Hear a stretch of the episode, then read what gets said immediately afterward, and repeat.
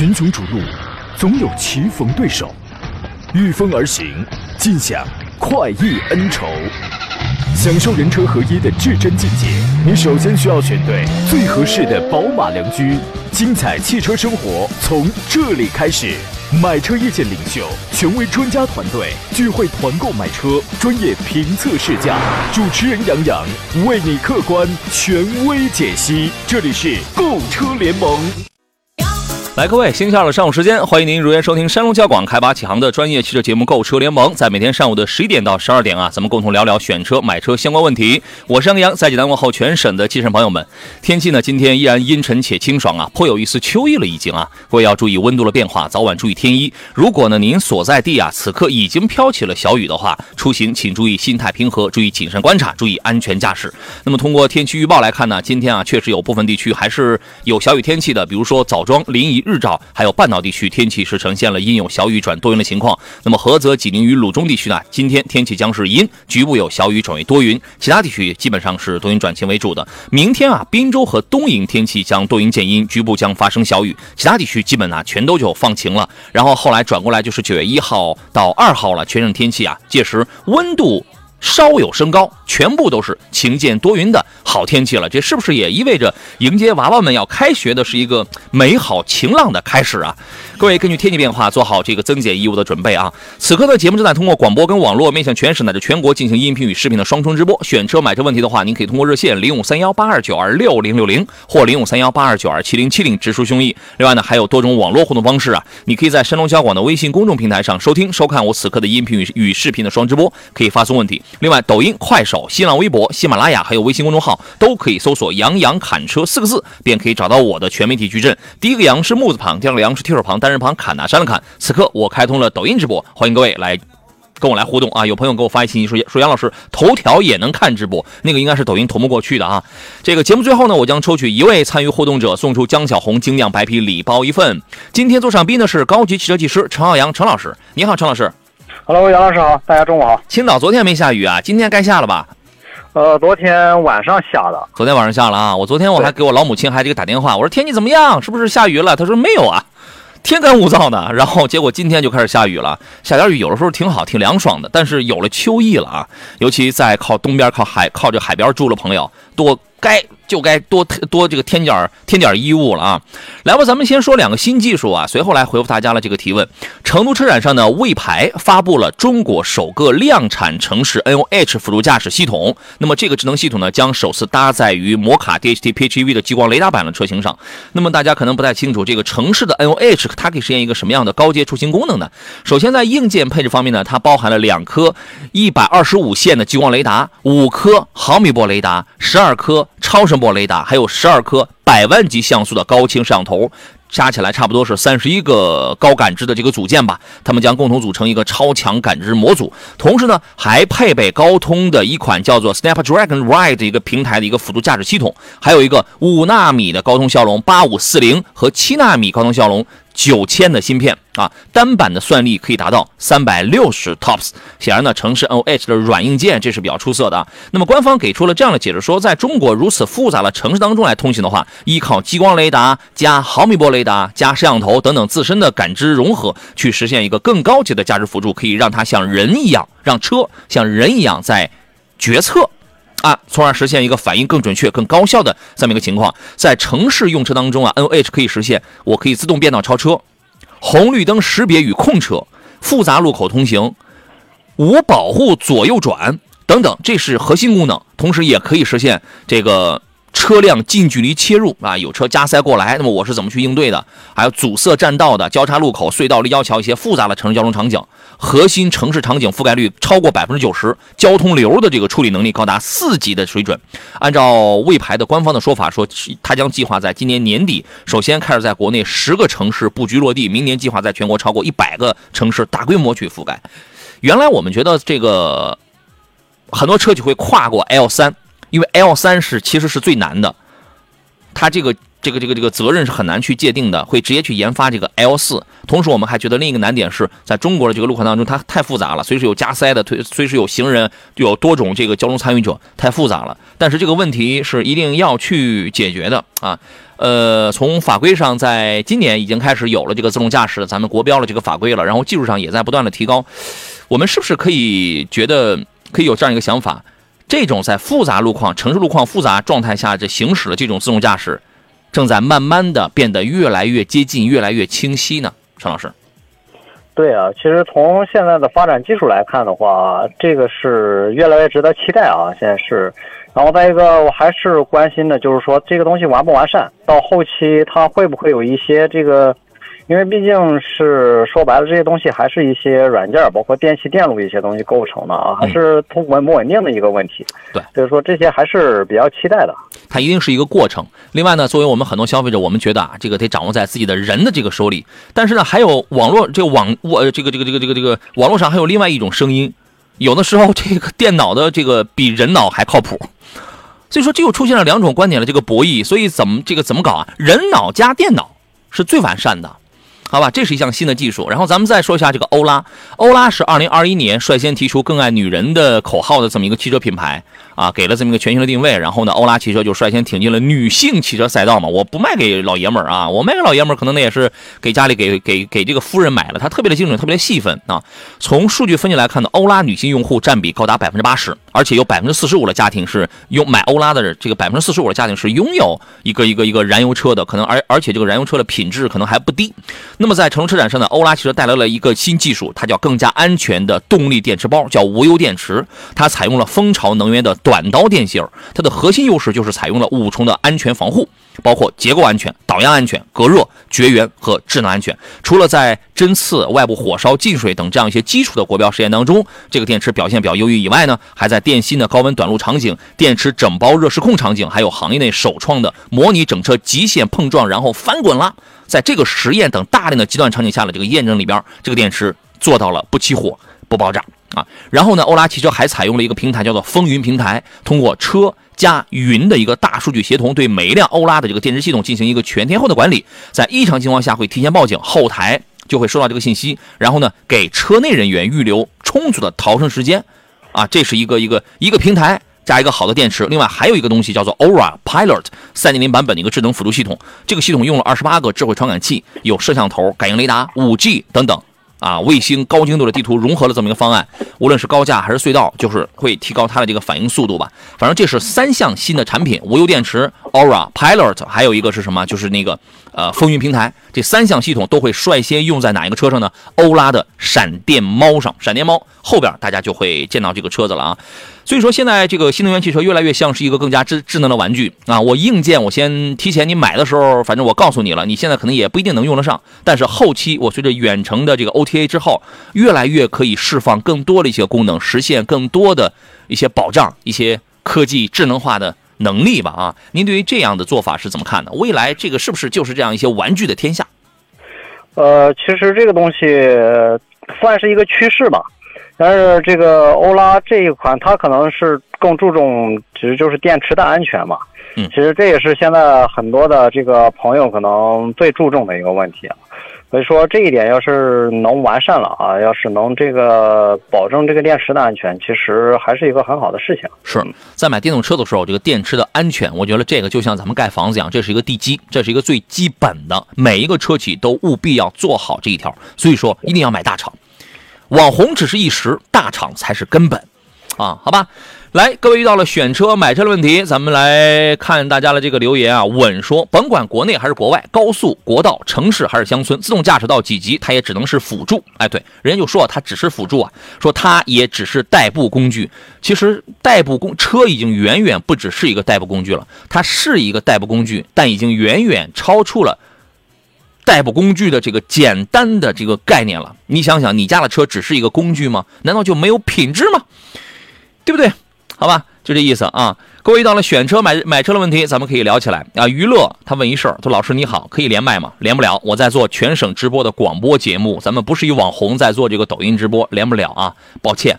小鹿问的是亚洲龙和迈腾哪个好？不存在哪个好，这俩在某些项目上有区别，就看你更青睐哪些项目。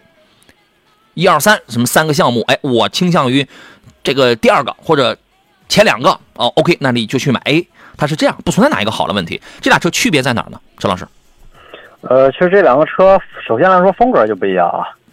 这个迈腾可能更加偏重于商务一些，哎，中规中矩的老派商务风，中规中规中矩的吧。然后亚洲龙这个像外形也好，或者是这个其他表现也好，可能更偏向于运动，或者说是也可以做商务，哎，这个也可以做商务，但是它会更时尚一些。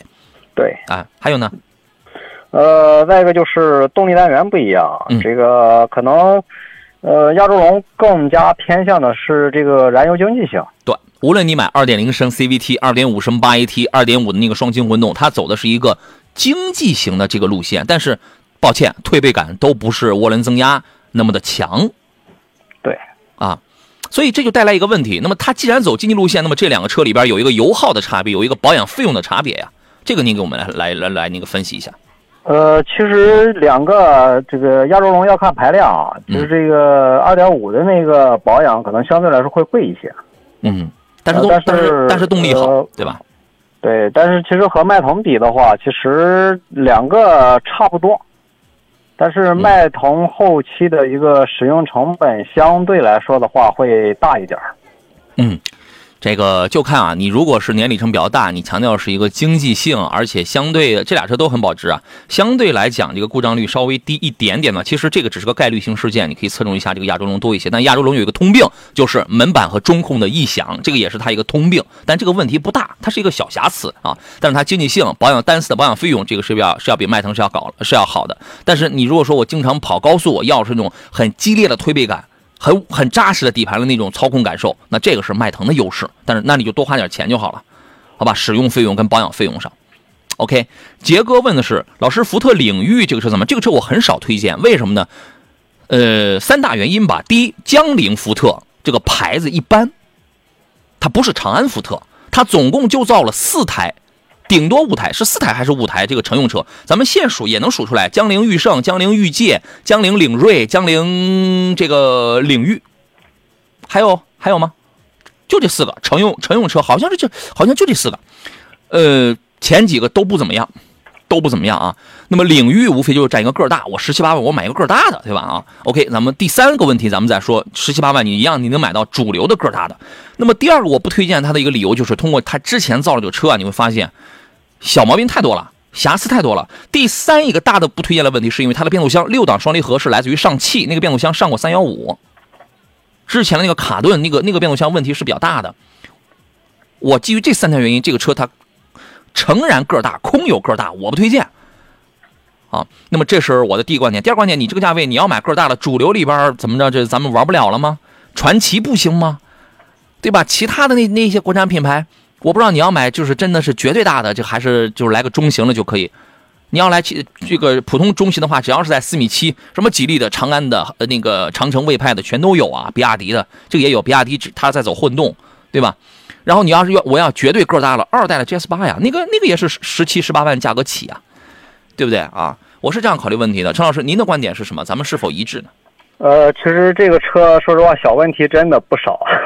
而且这个可能刚买车的时候你觉感觉不到什么，但是使用到中后期之后，这个车是特别特别的不省心。可能这个除了空间大一点，但没有什么其其他的优势吧。再一个就是可能相对来说便宜一点，这个性价比高一些。对，嗯，但是在后期这个使用上来说的话，可能一些小问题真的比较让人头疼啊。但是你要说大问题的话，其实也没有什么大问题。这个车最大的问题，它在于它的那个六档的这个变速箱。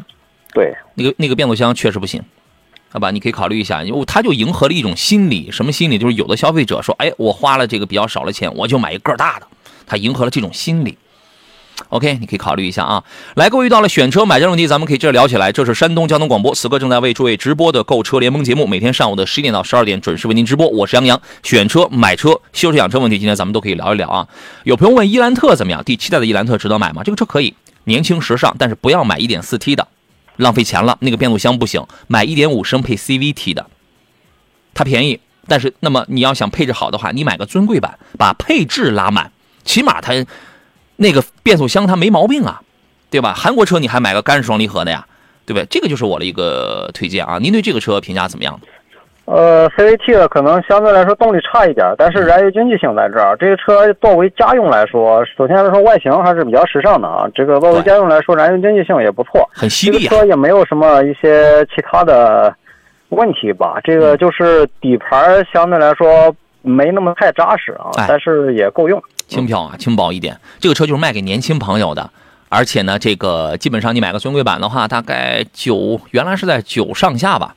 然后差不多这个就能买，呃，性价比比较高，对吧？但是有人说我要我要动力，我要买一点四 T 的，那么我已经告诉你了，那个变速箱是它是不行的，低档位的那个卡顿是非常明显的。如果你真喜欢动力的话，你会发现啊，你这个价格你买国产的，你能买到一点五 T 的车子了。很帅的领克零三，很帅的长安 UNI-V，很帅的那个什么，这个这个这个这个，你比如说那个，你再稍微添一点点二点零 T 的吉利星瑞那样的，操控性、底盘都比它硬朗，都比它扎实的。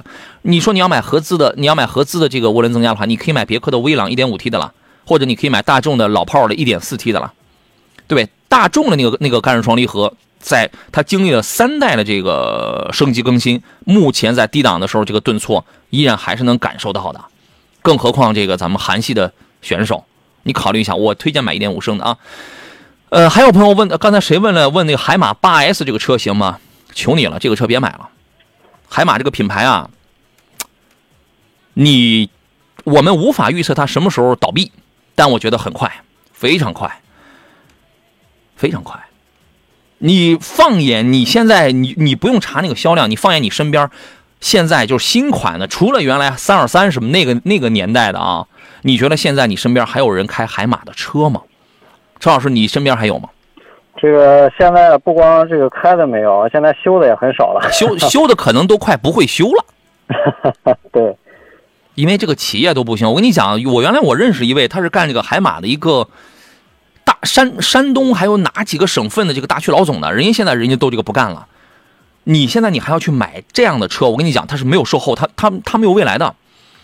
你一定要好好考虑清楚这些东西。你买的是一个大宗商品，你买的是个大宗商品，你不要看它眼巴前挺便宜，长得挺漂亮，然后你就买，你以后是没有服务的，好不好？你考虑啊。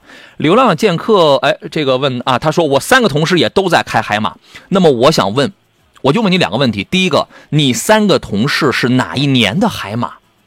他们是不是很多年前买的海马，现在还没有换车呀？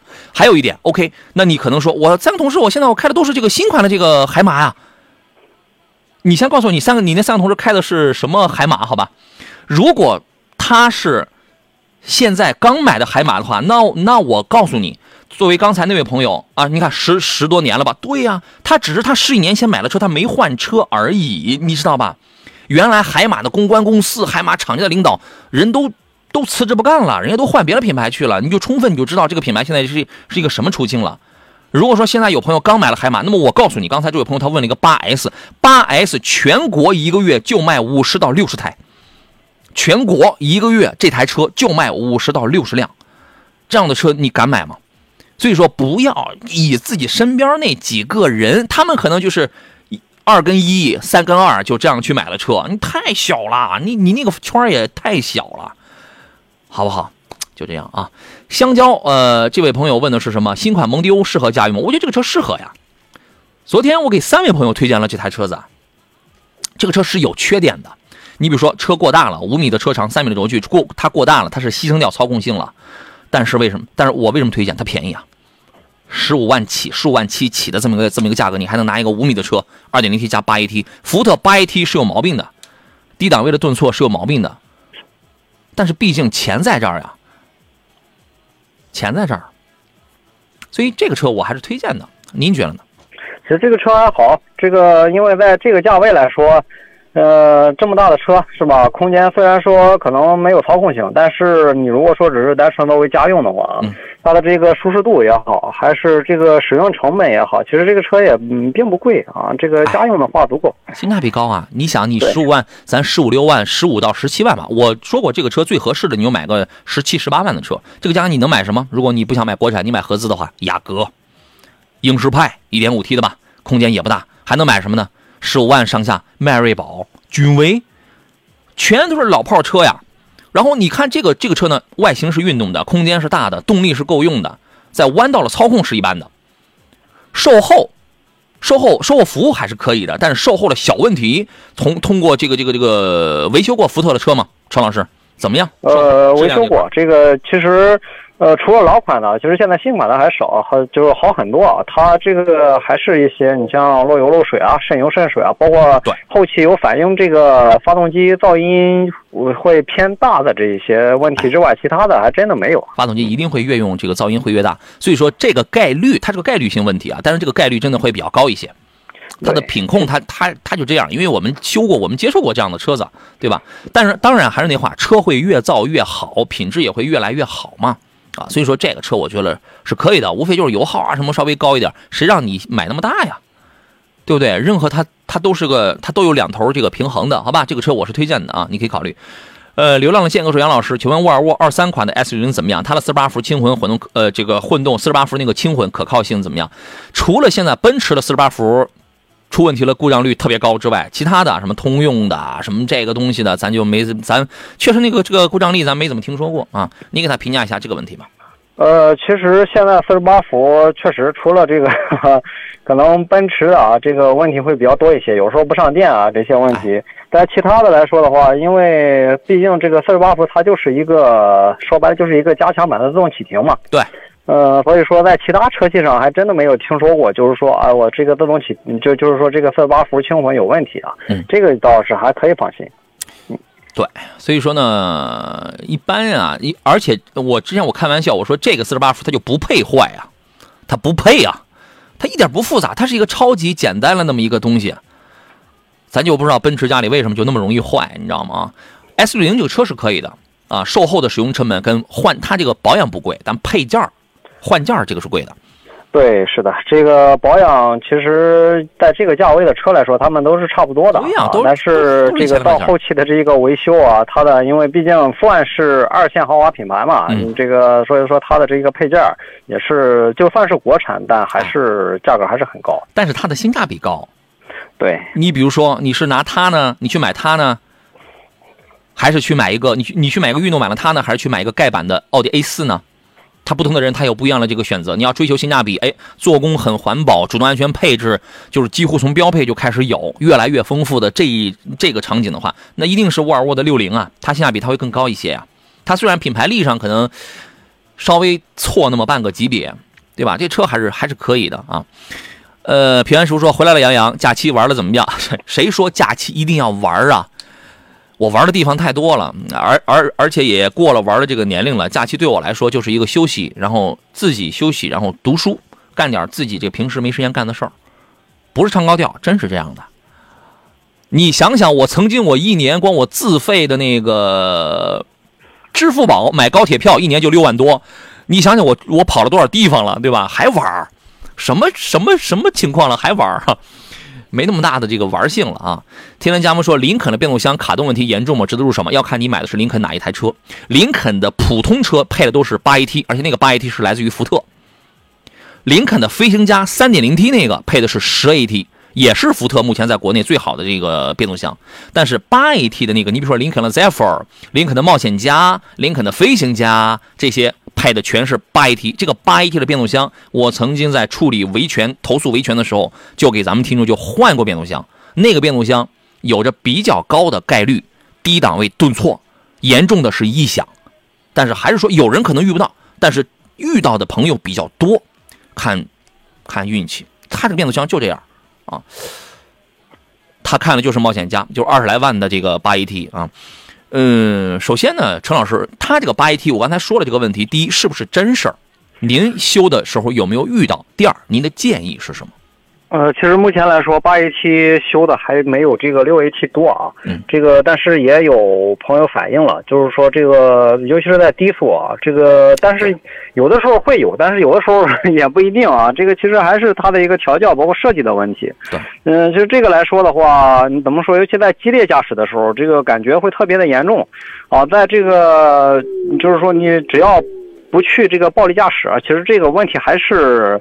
就是体验感还是没有那么差的，啊，但是故障率的话，就目前来说，这些变速箱还没有跑到一个特别大的公里数，这个还是需要有待于观察。哎，我给咱们那个当时青岛的是青岛的吧？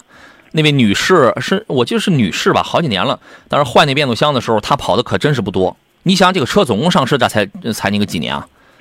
对，但是怎么说呢？这个还是说说实话，还是一个概率问题吧。虽然说概率比较大，对但是这个碰上了，反正就是碰上了。这个就看你幸不幸运。有的人可能真没遇上，人有车主人现在正开着说，我这车没事儿啊，那这恭喜，这个是幸运的，因为咱们确实是接接受过很多这样的投诉，处理过这样的一些问题，所以我我们是基于这样的事实说话。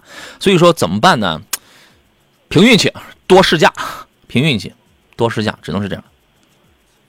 冒险家了，为什么有很多人会看好？因为觉得它性价比高，豪华品牌，做工不错，空间大，对吧？所以你这个车呢，多了解一下，然后一定要多去试驾一下，在低档位，你不要上来就地板油，那个你试不出来。低档位，记住，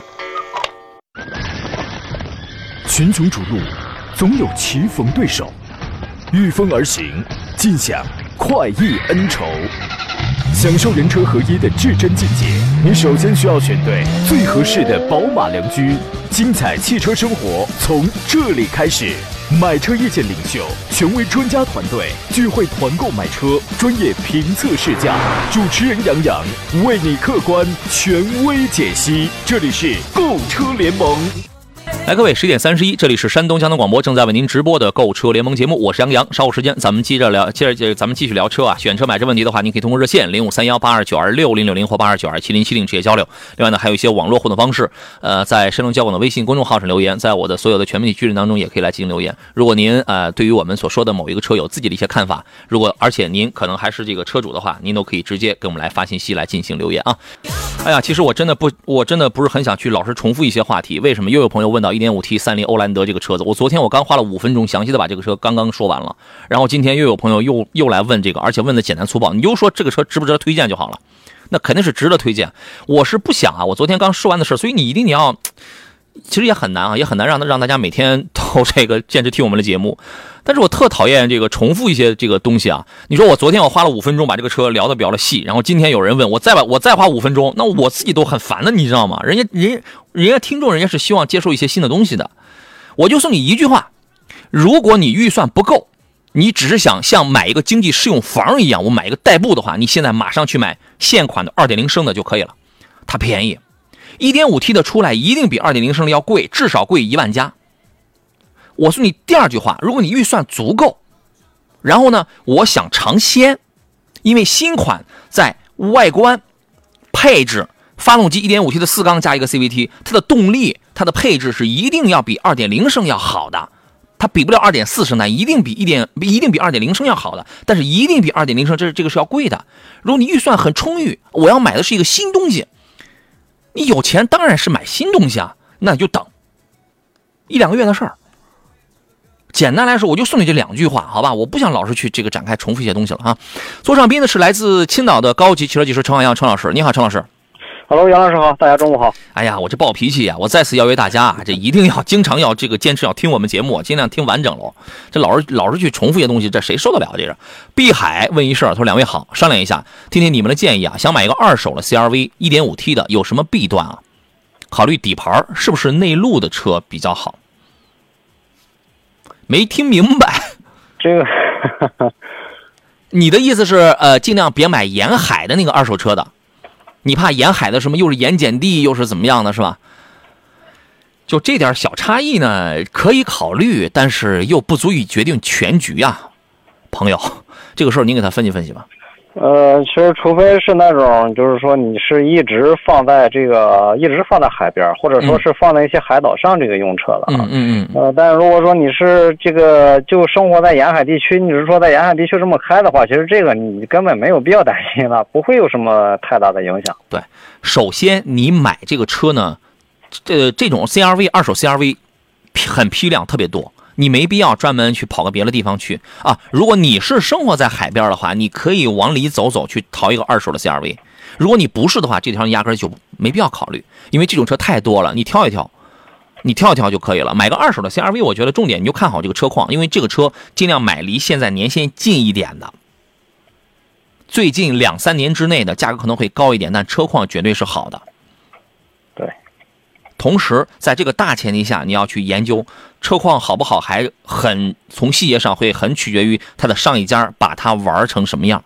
而且这种车其实没有什么玩玩，它没有玩透的，就你就看它有没有出过事故、刮蹭、拖底、保养怎么样，你就查这些东西，就考虑呃这个就可以了。好吧，因为这种车呢，最近两三年之内它没有什么大问题，好吧。王先生说 1.5T 皓影怎么样？直接买 CRV 喽。皓影的碰撞成绩多差呀？那 A 柱碰的多这个多差？同样的姐妹车型，对吧？你买个 CRV 就可以了啊。呃，WOW，然后说老师，呃，十五到十七万落地的 SUV 有什么推荐吗？后期质量保证，合资和国产推荐的有吗？不考虑日系，谢谢解答。那么如果说你在这个价位不考虑日系的话，想买合资的话，那就是什么美系、法系、韩系别买了。韩系这个价位是干式双离合的，德系、德系这个价位都是小排量，一点四 T 的也是干式双离合的。你去看还能买到斯柯达吧？斯柯达三八零，你这个预算稍微差点意思，但你可以努努力啊。三八零的二点零 T 的是吧？斯柯达柯迪亚克啊。其他的美系这个价位，你买个探界者怎么样？雪佛兰的。做工差点，售后差点，但车挺年轻，能用。因为你这个预算比较低啊，朋友，原谅我这样讲。法系这个价位，你可以买个什么？雪铁龙的 C5X 凡尔赛。韩系这个价位不要考虑了，就一个途胜 L，那个变速箱不行，不要考虑。除非你添点钱去买胜达 2.0T 8AT 六六座的那个胜达，这是合资。国其实我建议您这个预算买国产的是最合适的，国产能买到了比这个价位的合资好太多了。国产有什么推荐呢，陈老师？这个荣威的 RX 五，这个我觉得也不错啊。R 叉五便宜了，二它这个预算高，R 叉五便宜了。呃，再就你像你可以看一下星越 L，星越 L，星越 L 十七万，你不得裸车十七万，你你不得接近一个次顶配了，次高配了。这个车要空间也有，是吧？要配置也有，对，这个各方面都不错。对啊，然后呢，还有什么？长安的 UNI K 行不行？呃，可以。CS 七五 Plus 其实我觉得也不错，虽然说这个可能价格也是略微低点，但是你拿车价低了，车车价便宜了。哎，但是我觉得这个可以拿一个顶配啊。哎，十五万就可以拿顶配了。对，我觉得在这个预预算当中啊，还买还是得买国产。你考虑考虑，你有的时候可能就是过不了自己心里的那道坎儿。你放心，这个价位的这个优秀的国产，比那些合资品质感好，质量可靠。性价比高太多了，真的是这样的啊！还有朋友问，迈腾三三零豪华跟三八零豪华高速比较多，高速比较多啊。然后问迈腾小毛小问题多吗？你高速比较多的话，你我建议你先去试驾一下，好不好？你先试驾一下，就是二点零 T 一个低功一个高功的问题，差价不是很大，差价不是太大。如果你预算充裕，而且对动力要求比较好的话，你想开起来我的后劲更大，动力储备更充裕的话呢，肯定是三八零，对不对？你买三三零的话，现在轿车的 GPF 的概率相当低，但是你还得多看一眼环保手册呀，对不对？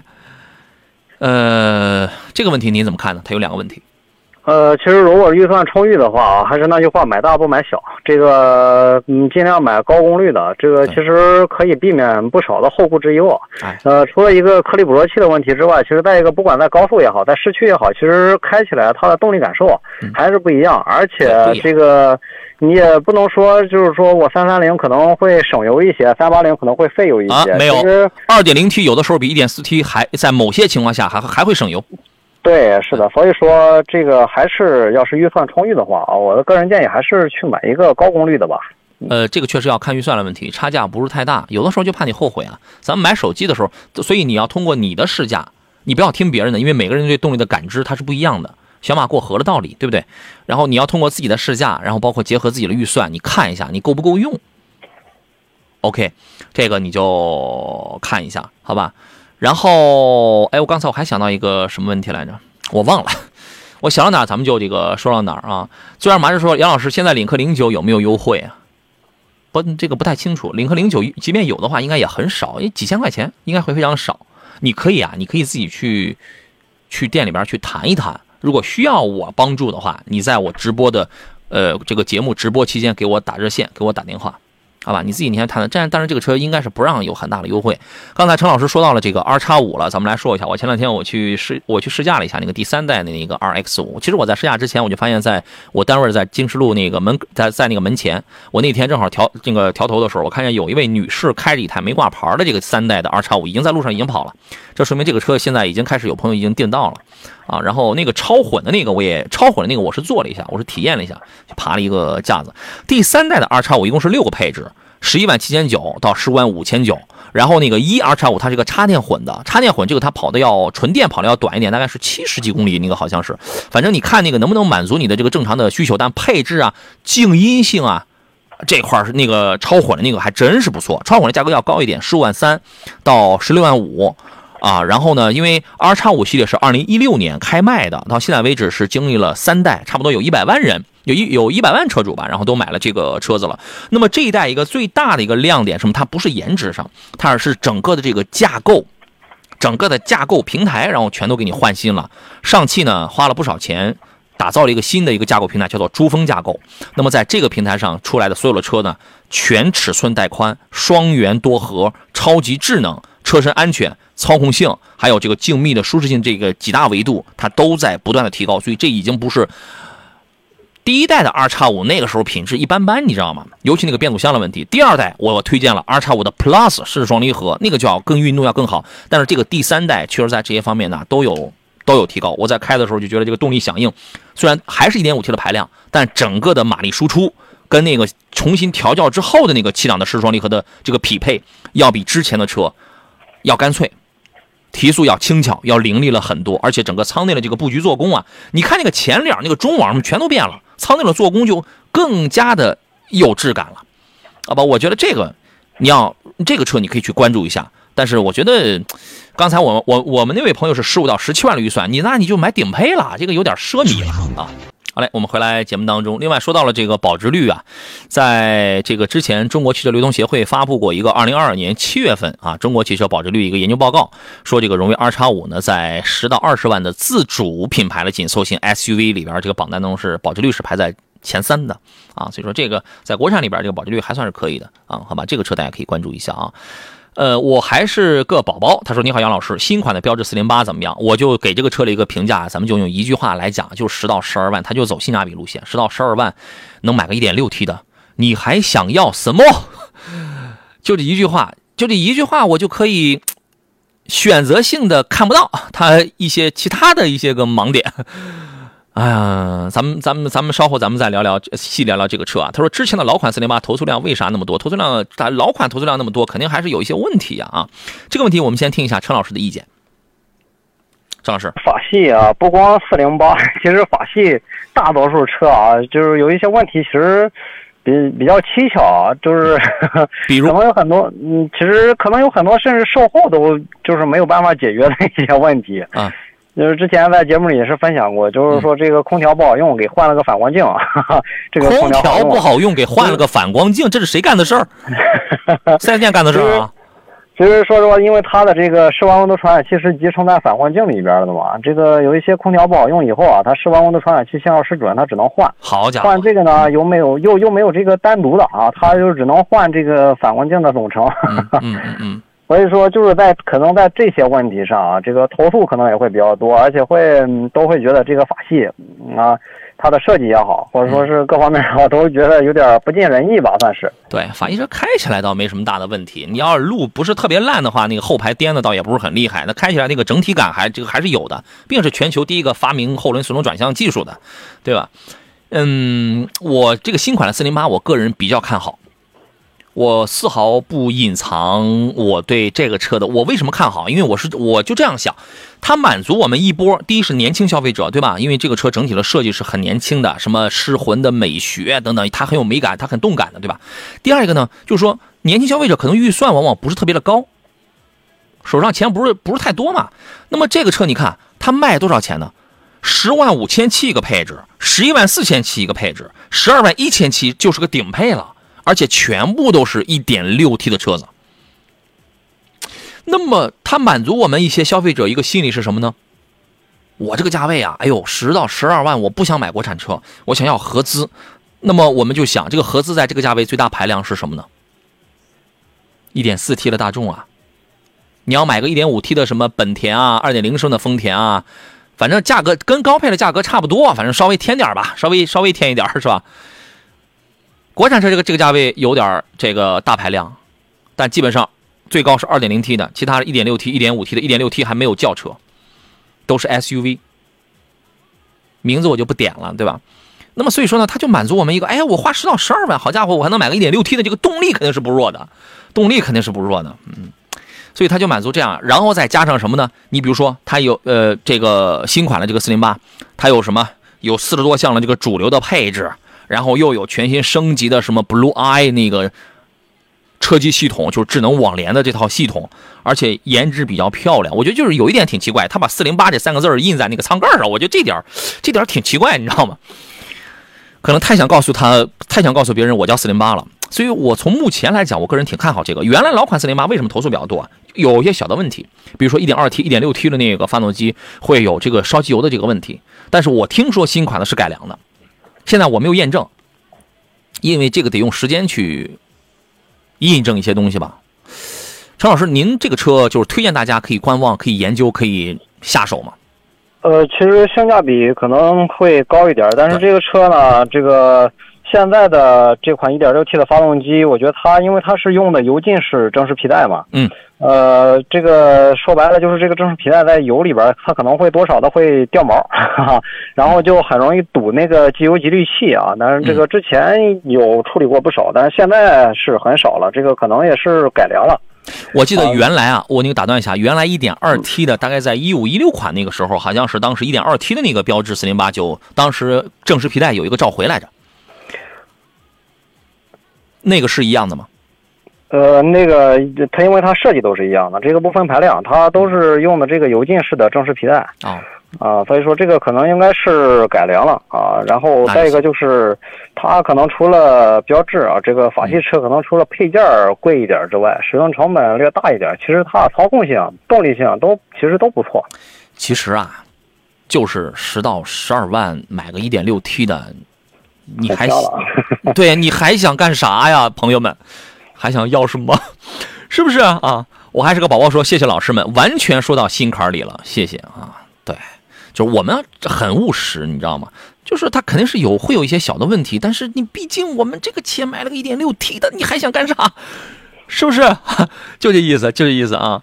呃，野蛮流浪者说北汽魔方这个车可以入手吗？给分享。我我觉得这个车你可以观望一下。呃，为什么这样讲呢？因为这个车啊，我到现在我没有动态试驾，我还没有开过，非常抱歉。呃，但是呢，我是静态我去体验了一下这个车子。首先外观长得它跟个新能源车似的，但是它是个燃油车，空间是够用的。配置是不错的，而且它也用了华为的那个鸿蒙的车机系统。鸿蒙车机确实是挺好用的，尤其当你配一个华为手手机的时候，后排挺宽敞的，后排挺宽敞的，而且也是运动的座椅，就是整个的设计风格，嗯，舱内的做工用料这块能打个七十分吧，七十分啊，就是整个的都挺年轻的，都挺年轻。顶配现在买不到，呃，就是加那个集成式电子后视镜的那个买不到，因为现在法规不让出那个，我觉得那个是一个噱头。开这个东西呢，因为它也是前麦弗逊后多连杆独立悬架，它也是一点五 T 气囊的湿双离合，它也是在三百三百牛米左右，它好像是三零一三零一还是三零几，反正三百牛米左右。就是说它的整体的驾驶感受，我现在唯一不确定，因为这个车我没有开过啊，我不知道它的底盘悬架调教是偏软的还是偏硬的，这个咱我这个我不能胡说。但是从它账面的数据上，你可以参照谁？长安的 UNI-T，UNI-T，它跟 UNI-T 的。用的件儿这个都差不多，但是厂家不一样。我你你是你的蓝鲸 1.5T，我是我的 1.5T。你是你的七档湿式双离合，我是我的七档湿湿湿式双离合。你是你的300匹，我是我的 301P。但是因为咱们没试驾过，它底盘悬架调教这个咱们没法讲。但是这个车我觉得你可以去试试，你可以去研究一下。我本来想后期想去试驾来，我后来我就没我就没时间了。啊，呃。原来北汽造的那什么那叉七啊，什么再往前的那那些车啊，你就别买了。你这个那个你就别，你这个年轻朋友你就别买了，好不好啊？深巷夜猫说雷呃帝豪的雷神混动推荐吗？后期维修保养贵吗？后期保养费用我不太清楚，但这个车我刚刚深度评价完，我刚刚深度试驾完，我开了最低油耗是零点五升，那是有那是有电的时候，没电的时候我开的最高的是六点三还是六点四？但是我可以跟你讲那天我是怎么开的。我车上带四个成年人，开空调，跑了，我我去我拿那个车跑了九如山，我上了我我那个上了山，开空调，四个人，后备箱因为当时是还带了几包东西，呃，一个非常这些都不重要，一个非常重要的条件是当时那个车没没电了，纯油跑，纯油跑那是最高，综合下来那个车。呃，官方当时说它最低油亏电最低油耗是三点八来着，我开的比那亏电油耗还要更低，大概是二点八还是二点九？因为我一直没充电，我一直没充电，就除了我跟你说那个零点五是刚一车给我刚一送来的时候，那个电上显示我还有呃能跑六十公里的纯电续航，我很快我我我大概两天我把那个纯电我就跑完了，我后边我想充电来着，我没我没找到慢充桩，兄弟们，所以我就一直用。混动模式，它偶尔出来那点什么十公里啊、十一、十二公里，那那那个那点电，是我用自动能量回收给它反充的。我一直用 HEV 的混动当中的舒适模式开，而且我从来不用经济模式，我开车从来不用经济模式。正常情况下，那个车我我估计三四个油吧，反正我开的比那个他们测的那个三点八的还要还要还要更低，因为我就在市区跑高架，我也我也跑到过一百多啊。一百多公里这个时速，所以那个车后期保养费用我不太清楚啊。这个后期保养费用您能给我们来预测一下吗，陈老师？呃，可能会略高一些，但是也不会那么太高。保养的话，它应该是两套系统吧？对，对吧？好吧，我所以我觉得这个你可以你可以问一下售后，或者我我也可以帮你问一下这个售后啊。你这个保养一次是多少钱，对吧？这个都很容易问，好不好？啊，你考虑。花姐说，哈弗 H 六跟大狗怎么去选啊？底子是一样的。价格不一样，造型不一样。呃，追求时尚的话，预算就是钱多的话，你买个大狗，你买个大狗就可以了。但是大狗呢，我们昨天咱们是不是有一位听众落地十八万买了个二点零 T 的一个大狗？我觉得真好，就是这个钱呢，真是挺多的，是吧？呃，这大狗咱们落地在个十五万左右就行啊，我是这样考虑。您您这个您呢，陈老师？呃，其实。确实啊，觉得有点儿 有点奢侈，但是可能是喜欢吧。有哎，他就是呃，对，其实大狗这个车，因为和 H U 是一样的平台嘛，但是最主要的还是你像外观啊，包括内饰的不一样。这个在其他方面来说的话，没有什么差别。对，紫嫣是位女士吧？她说奥迪 Q 三跟荣放推荐哪一个呢？你看推荐哪一个？你让我根据什么去推荐呢？车的车的质量都没有大问题。我们说的是车有不足有瑕疵，有问题是问题，它不足是是不足，不足可能是来自于动力或者是驾驶或者是保养费用，对吧？你你让我们根据什么去推荐呢？对不对？你在意的是品牌，一点四 T 的动力够不够？就一百五十匹，您得自己去试驾一下。如果你是个年轻女士的话，我觉得这个动力应该是够啊，它有着很好的品牌。但是它没有什么实用性，因为你车太小了，对吧？而且使用的成本是要比荣放是要高一点的。那么荣放呢？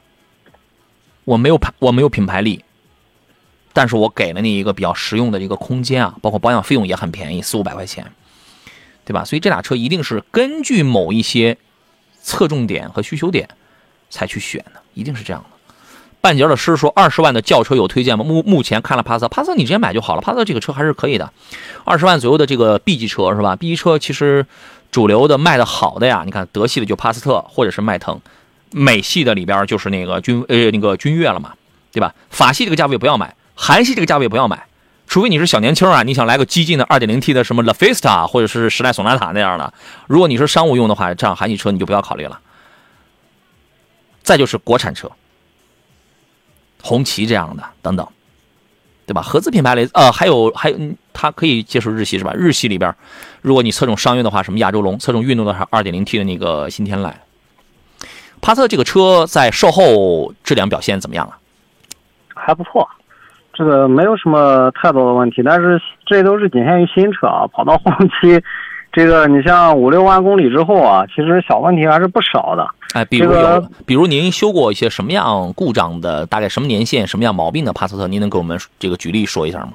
呃，其实目前来说，现在更多的还是二代啊，这个二代修的二代 EA 八八可能修的比较多，这个包括这个一点四 T 的，其实这一款还是少一些。二零 T 这个，你像包括它的这个三位四通阀坏啊，包括正时链板断啊，还有这些就就是跑到这个五六万公里、七八万公里，甚至说十万公里以后，嗯，这些东西其实老化的会比较快啊，尤其是这个可能开。